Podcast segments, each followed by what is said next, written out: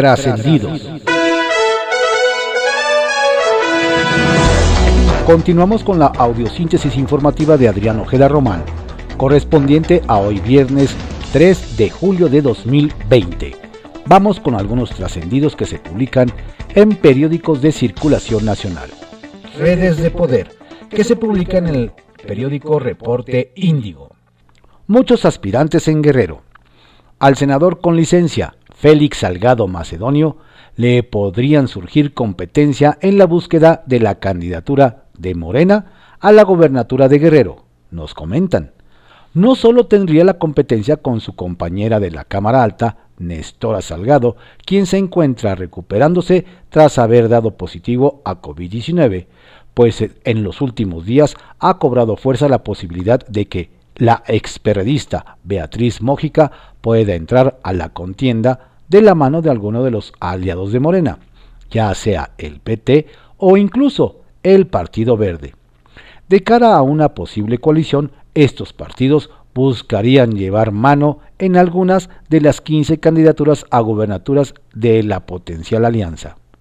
Mojica ha venido construyendo su propia estructura en el Estado y ya ha dejado entrever que si no es con algún partido, podría irse por la vía independiente. Atentos. Operación Hormiga. Dos diputados más, Heraclio Rodríguez Gómez y Leticia Díaz Aguilar, abandonaron el grupo parlamentario de Morena en la Cámara de Diputados para sumarse a la bancada del PT, con lo que esta última ya llega a los 42 integrantes, cuatro menos que el PRI, tercera fuerza política. En teoría, existe un acuerdo para que el tricolor encabece la mesa directiva en el tercer año de la legislatura. Sin embargo, en San Lázaro ven un claro intento de la 4T de buscar a través del PT esta posición. Otros, en cambio, perciben que Morena está presionando a los priistas para buscar algún otro tipo de negociación. Lo que es seguro es que en agosto la atención estará presente. Coqueteos. Aún estando en horas bajas y con incertidumbre sobre su futuro, el PRD sigue siendo un potencial aliado muy atractivo para otras fuerzas políticas. Además de la invitación del PAN para ir en una coalición parcial en 2021, el Sol Azteca también es objeto de deseo del PRI en una eventual alianza. Al menos así lo dejó entrever el día de ayer el dirigente tricolor Alejandro Moreno, quien elogió al partido de izquierda y dijo estar abierto al diálogo y establecer un puente de comunicación dentro de lo que permita la ley electoral. Los coqueteos electorales comienzan. Confidencial, que se publica en el periódico El Financiero. Avanza muro fronterizo previo a visita a Washington.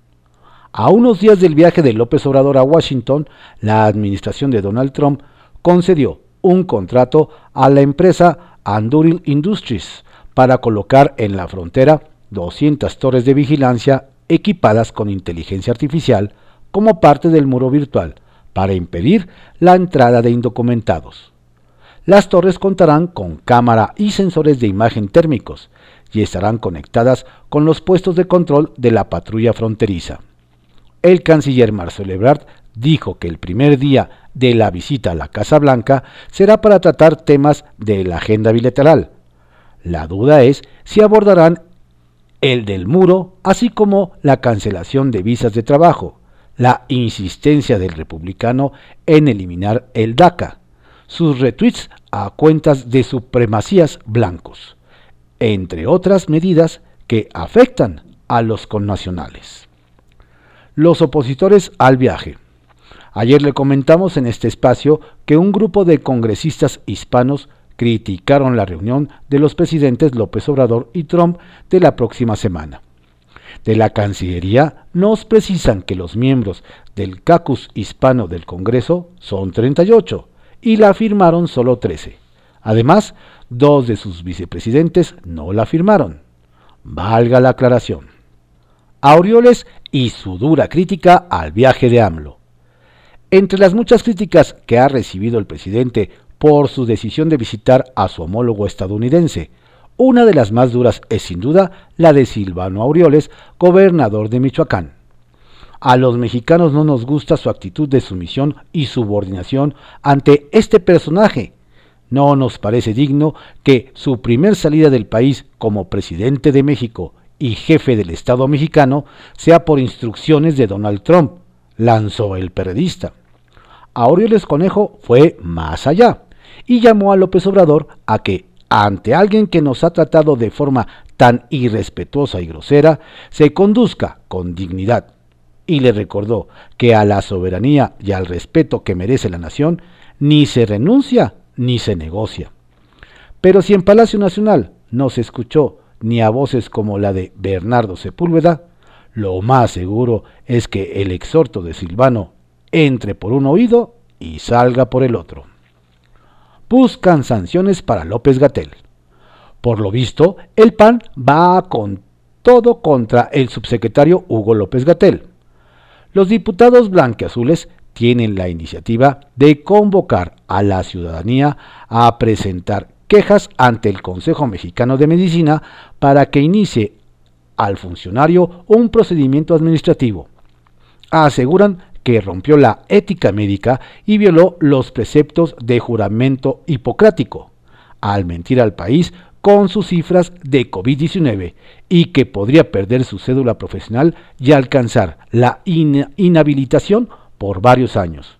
Según el diputado Iván Rodríguez, el señalado actúa con dolo en contra de la población. Pierde Morena un diputado federal. El diputado federal Jesús de Los Ángeles Pulmo renunció ayer a Morena. Hasta anoche en San Lázaro nada se había informado, pero en la carta que dirigió al coordinador Mario Delgado, el legislador quintanarroense fue muy claro en sus motivos por falta de liderazgo y dirección clara en el partido, por traicionar el proyecto original del movimiento y por pugnas entre corrientes, lucha de poderes fácticos e intereses cupulares que atropellan de forma levosa la esencia del partido. Templo Mayor, por Fray Bartolomé, que se publica en el periódico Reforma. En todas las familias siempre hay un tío que da pena ajena. Y algo así se vivirá el miércoles en Washington cuando se encuentren Donald Trump y Andrés Manuel López Obrador, sin cubrebocas.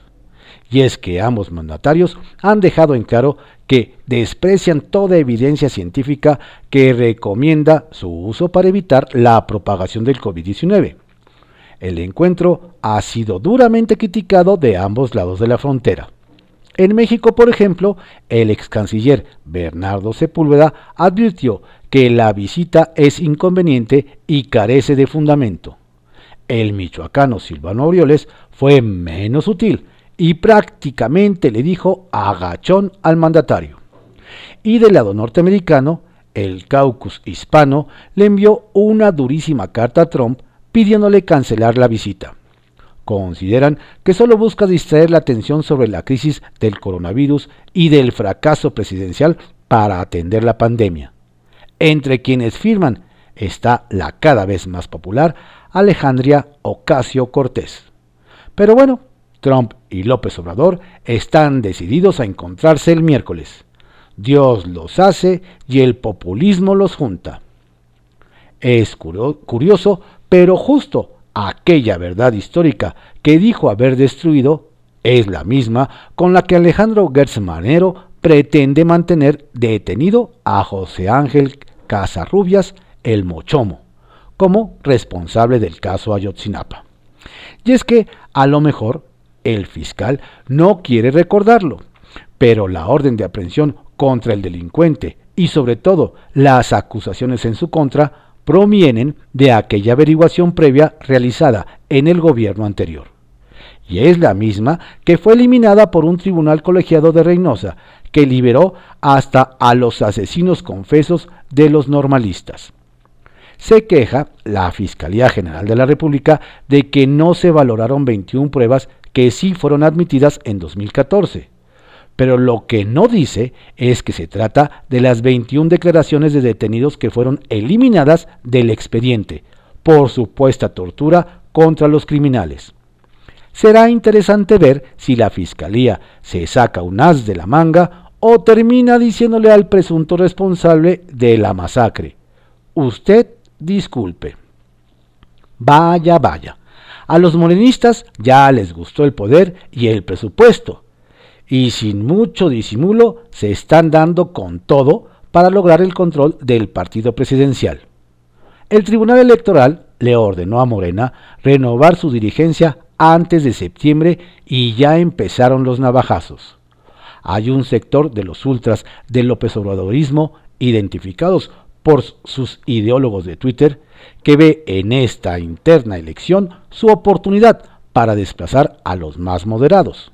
Se vienen tiempos de purga en Morena, y no con aceite de ricino. La Gran Carpa, que se publica en el periódico El Economista. Rueda de la Fortuna. Entre los detalles que reveló la Fiscalía General de la República al confirmar la extradición de Emilio Lozoya, dijo que fue posible por una solicitud de criterio de oportunidad presentada por el propio Lozoya. Bajo esa figura, el acusado recibiría beneficios a cambio de aportar información a una investigación criminal, es decir, el factor que determina en gran medida el regreso del exdirector de Pemex a México es una negociación entre las partes y no precisamente una victoria judicial. ¿Cuáles habrán sido los términos del acuerdo y sobre todo, será cierto que el proceso pondrá en el centro de la investigación a Luis Videgaray? Domador. El gobernador de Nuevo León, Jaime Rodríguez Calderón, aclaró que no establecerá un toque de queda como medida para prevenir contagios del COVID-19 entre la población. El mandatario explicó que se implementarán restricciones en los horarios de comercio y servicios con el fin de reducir la movilidad. Malabarista. El PRD respaldó el mensaje que el mandatario Silvano Aureoles le dirigió a AMLO en el que señala que el Ejecutivo Federal no fue invitado por Donald Trump, sino más bien fue citado como si fuera una instrucción para responder a sus intereses políticos. Los dirigentes periodistas criticaron esa reunión. Hombre fuerte. A 100 días de que la UNAM suspendiera sus actividades presenciales, el rector Enrique Graue externó su sentido pésame a las familias de la comunidad universitaria que han perdido la vida a causa del COVID-19 y recordó que no regresarán a sus labores antes de la conclusión del periodo vacacional. Trascendió que se publica en el periódico Milenio. Trascendió que hoy toca turno de comparecer ante el Congreso de Guanajuato al fiscal Carlos Amarripaguirre, en reunión virtual en la que podría participar los 36 diputados en tres rondas de preguntas. La cita resulta oportuna luego de los hechos sucedidos en Celaya que llevaron al gobierno federal a cuestionar el desempeño del Ministerio Público tras la liberación de la mamá de José Antonio Yepes Ortiz, el Marro, junto con dos familiares y la subsecuente investigación que anunció Alejandro Gersmanero, además de la matanza perpetrada en una granja de Irapuato. Trascendió que, por cierto, la Fiscalía General de la República, que comanda Alejandro Gertzmanero, basa parte de su caso contra Tomás Herón en la indagatoria de la Visitaduría General de la entonces PGR, que desde 2016 denunció irregularidades y violaciones a los derechos humanos en el trabajo del ex jefe de la Agencia de Investigación Criminal.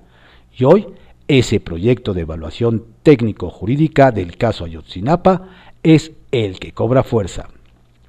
Trascendió que en pleno pico de la pandemia y sin hacer mucho ruido, la fracción del PT en la Cámara de Diputados consiguió el traspaso de otros dos legisladores de Morena, Heraclio Rodríguez y Leticia Díaz, para sumar un total de 42 integrantes y colocarse a solo 5 de superar al PRI como tercera fuerza en San Lázaro y agandallarle la presidencia de la mesa directiva durante el tercer año de la legislatura.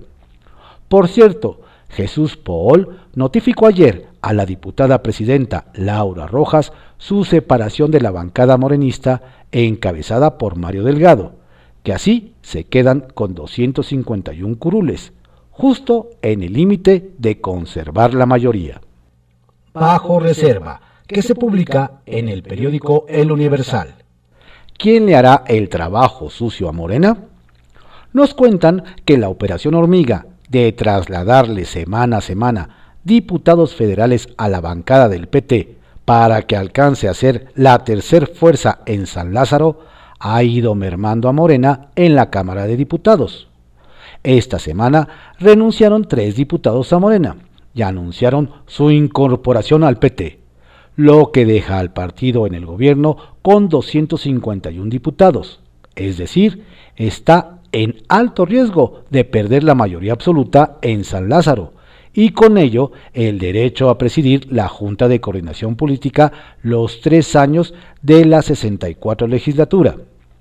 Al PT todavía le faltan tres diputados para alcanzar al PRI, 46, y cuatro para rebasarlo y colocarse como la tercera fuerza política. Como recordará en el inicio de la 64 legislatura, hubo un acuerdo con el partido mayoritario para que el primer año presidiera Morena, el segundo el PAN y el tercero el PRI. Pero al no ser el PRI la tercera fuerza en la presidencia, podría recaer en el PT, o lo que es lo mismo en la autollamada 4T. El PES actualmente tiene 26 legisladores y el Partido Verde tiene 13, por lo que alguno de ellos tendrá que enviar a 5 de sus diputados a la fracción del PT para vitaminarla, dejar al PRI fuera y quedarse con la presidencia de la Cámara. Así que alguien tendrá que hacer el trabajo sucio para los morenistas. ¿Quién será? Se toman apuestas y algunos recomiendan apostar a los verdes. ¿Contienda Sandoval contra Salgado en Guerrero? Los que dicen que el proceso electoral 2020-2021 todavía no empieza, quizá pequen de ingenuos, según se ven los movimientos tácticos en la autollamada Cuarta Transformación, empezando por los del presidente de la República, quien ya se apuntó como árbitro contiguo al INE. En el Senado nos hacen ver, el guerrerense Félix Salgado Macedonio ya hasta obtuvo permiso por tiempo indefinido, y él ya dio el primer paso por si la secretaria de la Función Pública, Irma Heréndida Sandoval, se decide a buscar la gubernatura. Don Félix se dio el lujo de dejar la presidencia de la Comisión de Defensa Nacional, siempre diáfano en su meta de gobernar Guerrero, que puede alcanzar por ser de los amigos que vinieron con Andrés Manuel López Obrador desde los inicios del hoy presidente. Sin embargo, si doña Irma Heréndida se decide también cuenta con el apoyo presidencial y del ala radical de la 4T. Un trago amargo para la 4T. Muy preocupados deben estar en el gobierno federal porque este mes tienen que rendir cuentas sobre sus avances en la erradicación de la violencia de género ante la comunidad internacional. Nos cuentan que durante los próximos días México debe presentar un informe al Comité de la Convención sobre la eliminación de todas las formas de discriminación contra la mujer, CEDAW. Sin embargo, nos dicen que el autollamado Cuarta Transformación podría tener problemas. Primero, porque las autoridades nacionales no tienen muchas cosas que presumir en esta materia y después porque la CEDAW revisará específicamente el progreso en los feminicidios y las alertas de género, dos temas aún pendientes para esta administración. Adicionalmente, algunas ONG preparan un estudio alternativo donde se refleje la inseguridad en la que vive este sector de la población. Habrá que preparar unas cucharadas de miel pues será un trago muy amargo. En ruta hacia el INAI, nos hacen ver que la ex subsecretaria de la Función Pública, Tania de la Paz Pérez Farca, participa en cuanto foro virtual de transparencia se organiza. Nos dicen que doña Tania, quien era la encargada del combate a la impunidad en la Secretaría de la Función Pública, no fue cesada de su cargo como muchos lo pensaron, sino que por el momento está calentando motores porque será una de las personalidades que ocupará alguna de las dos plazas disponibles como comisionada en el Instituto Nacional de Acceso a la Información. Aseguran que ella es la carta fuerte del actual gobierno para cambiar la composición que actualmente tiene el órgano garante de la transparencia. Estos fueron algunos trascendidos que se publican en diarios de circulación nacional en la audiosíntesis informativa de Adrián Ojeda Román, correspondiente a hoy viernes 3 de julio de 2020. Tenga usted un estupendo fin de semana. Por favor, cuídese, cuide a su familia. Si tiene que salir, hágalo con todas las precauciones que se requieren.